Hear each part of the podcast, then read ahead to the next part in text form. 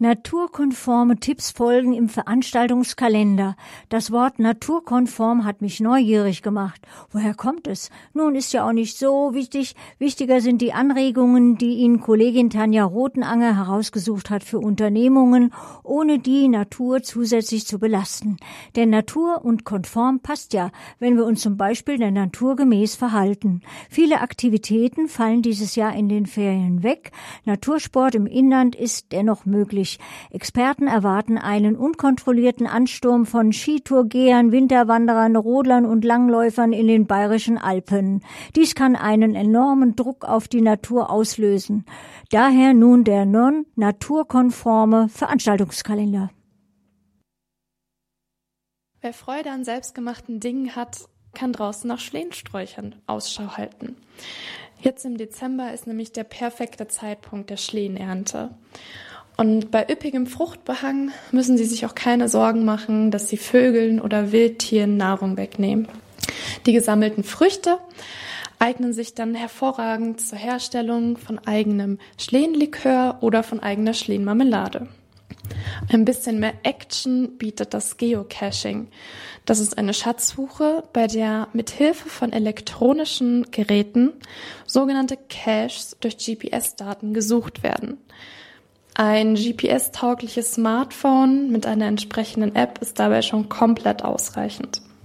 Vor der Schatzsuche müssen Sie dann lediglich nur auf eine der zahlreichen Internetseiten gehen, bei der sich viele Geocaching-Fans austauschen und dort finden Sie auch Koordinaten für den jeweils versteckten Cache in Ihrer Nähe.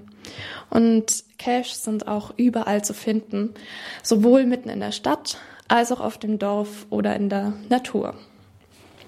Ein weiterer Tipp ist das bewusste Erleben der Natur, das am besten gelingt, wenn man keine Checkliste im Kopf hat. Suchen Sie sich dafür eine Stelle im Freien, an der Sie sich wohlfühlen. Nehmen Sie sich eine Decke mit oder suchen Sie sich eine Bank und lassen Sie Ihren Sinnen freien Lauf. Geben Sie sich auch ausreichend Zeit, sich auf die Situation einzulassen und genießen Sie es. Was sehen Sie? Welche Vogelstimmen hören Sie? Oder was riechen Sie? Gerne können Sie sich auch Notizen machen und eine Art Tagebuch Ihrer eigenen Naturerlebnisse führen und das vielleicht sogar zur eigenen Tradition in den Weihnachtsferien machen und die Naturerlebnisse aufschreiben und notieren. Denn zum Erleben der Natur muss man definitiv keine weiten Wege auf sich nehmen. Wen es dennoch in die bayerischen Alpen zieht, der sollte auf einiges achten. Die Anfahrt sollte natürlich bestenfalls mit den öffentlichen Verkehrsmitteln erfolgen und auch bei der Verpflegung sollten Sie auf einiges achten. So sollten Sie keine Snacks in Verpackungen mitnehmen, sondern bereiten Sie sich doch eine eigene Brotzeit zu, bei der es gar nicht die Möglichkeit besteht, Verpackungsmüll in der Natur zu hinterlassen.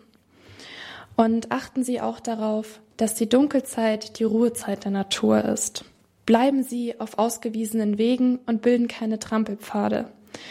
Denn allein schon eine Trittspur im Schnee kann dazu führen, andere zu animieren, dieser zu folgen. Behalten Sie im Kopf, dass wir nur Gast in der Natur sind und uns deswegen auch wie Gäste verhalten sollten.